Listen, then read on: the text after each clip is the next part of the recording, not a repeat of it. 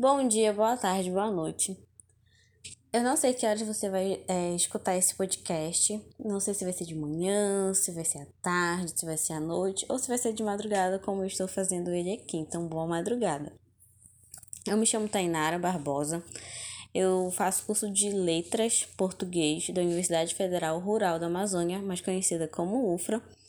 E eu estou aqui para falar sobre uma memória docente. Eu tenho várias memórias docentes memórias bem legais, mas existe uma, duas memórias que marcaram a minha vida. E a primeira foi lá na educação infantil, quando eu estava no jardim. E a minha professora, ela era chamada Ana. E prof... eu estudava no turno da tarde, a professora Ana, mais ou menos umas 15 para as 5, até umas 5 e meia, 5 e 40 ela ia produzir as nossas apostilas. E eu amava aquele momento, sabe? Eu sempre colocava, a gente sempre ficava em rodinha assim, né? Criança, nossas cadeirinhas e conversando, a gente já tinha feito nossa atividade, brincávamos e ela produzia as apostilas, e enquanto ela produzia apostilas, ela sempre contava uma história bem legal. E algo muito marcante foi ela produzia ali as apostilas no famoso mimeógrafo, né? Que é aquela maquininha que rodava manivela e, e quando a gente tinha a nossa apostila tinha aquele cheirinho de álcool bem gostoso, saudades. E algo que me marcou muito era a entrega dela como professora, uma professora de escola pública da periferia. E o que me marca assim é que ela chegava bem cedo, arrumava a sala, ela não tinha ajudante. Geralmente na educação infantil tem uma ajudante, uma estagiária né, de pedagogia, ela não tinha. E ela todos os dias ia para ali. E eu lembro que quando eu era criança, eu falava que eu ia ser professora, porque eu queria ter um mimeógrafo.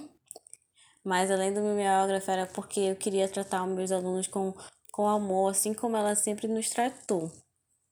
Então, eu tive outros planos, outros cursos que eu pensei em mente, até que cheguei ao curso de letras e eu consigo ver o quanto essa professora marcou a minha vida e o quanto eu quero ser tão, tão boa quanto ela foi.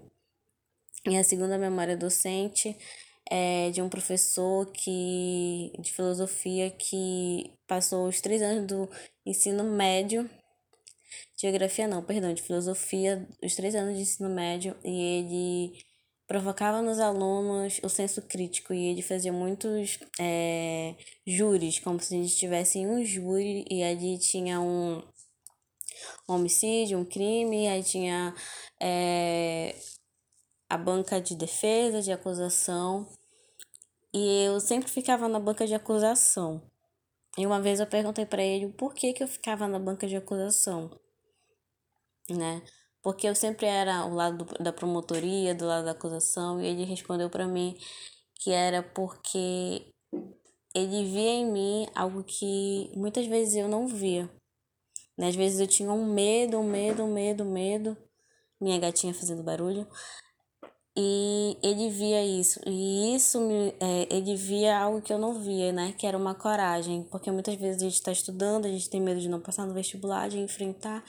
E ele falou assim: você pode ser o que você quiser, só você dá asas à sua coragem. E isso me marcou muito. E, essa é, e essas são as minhas memórias docentes. Obrigado por você me ouvir.